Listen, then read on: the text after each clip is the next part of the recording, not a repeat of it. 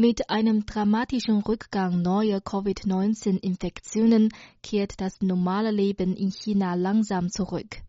Das heißt, dass die chinesische Gastronomie, die zuvor besonders unter dem ökonomischen Druck der Quarantäne litt, nun auch wieder im Geschäft ist.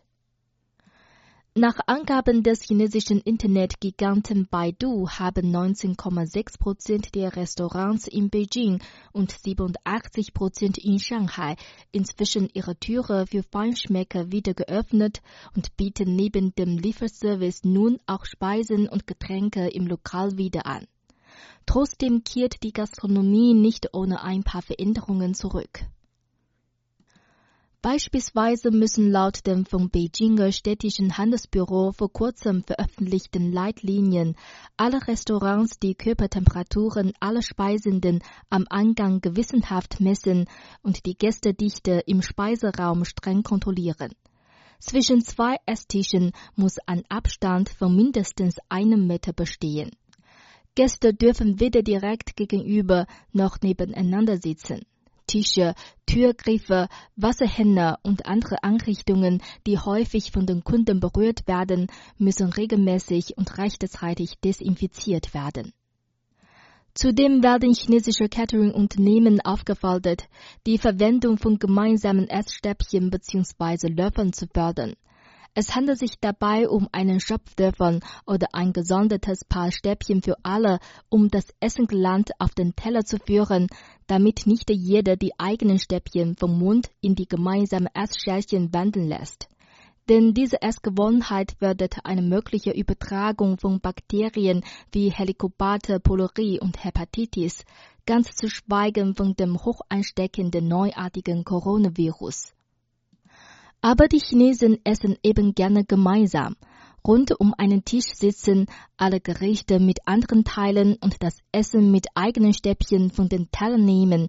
Für die Chinesen gilt diese Form des Essens nicht nur als Symbol der kulinarischen Kultur, sondern ist auch eine Art der nonverbalen Kommunikationen miteinander. Vor diesem Hintergrund reichen alleine die Regeln der Restaurants bzw. das pflichtbewusste Engagement der chinesischen Gastronomie nicht aus, um die Verwendung von öffentlichen Essgeräten zu fördern. Ein Haupthindernis dafür ist größtenteils psychologisch bedingt.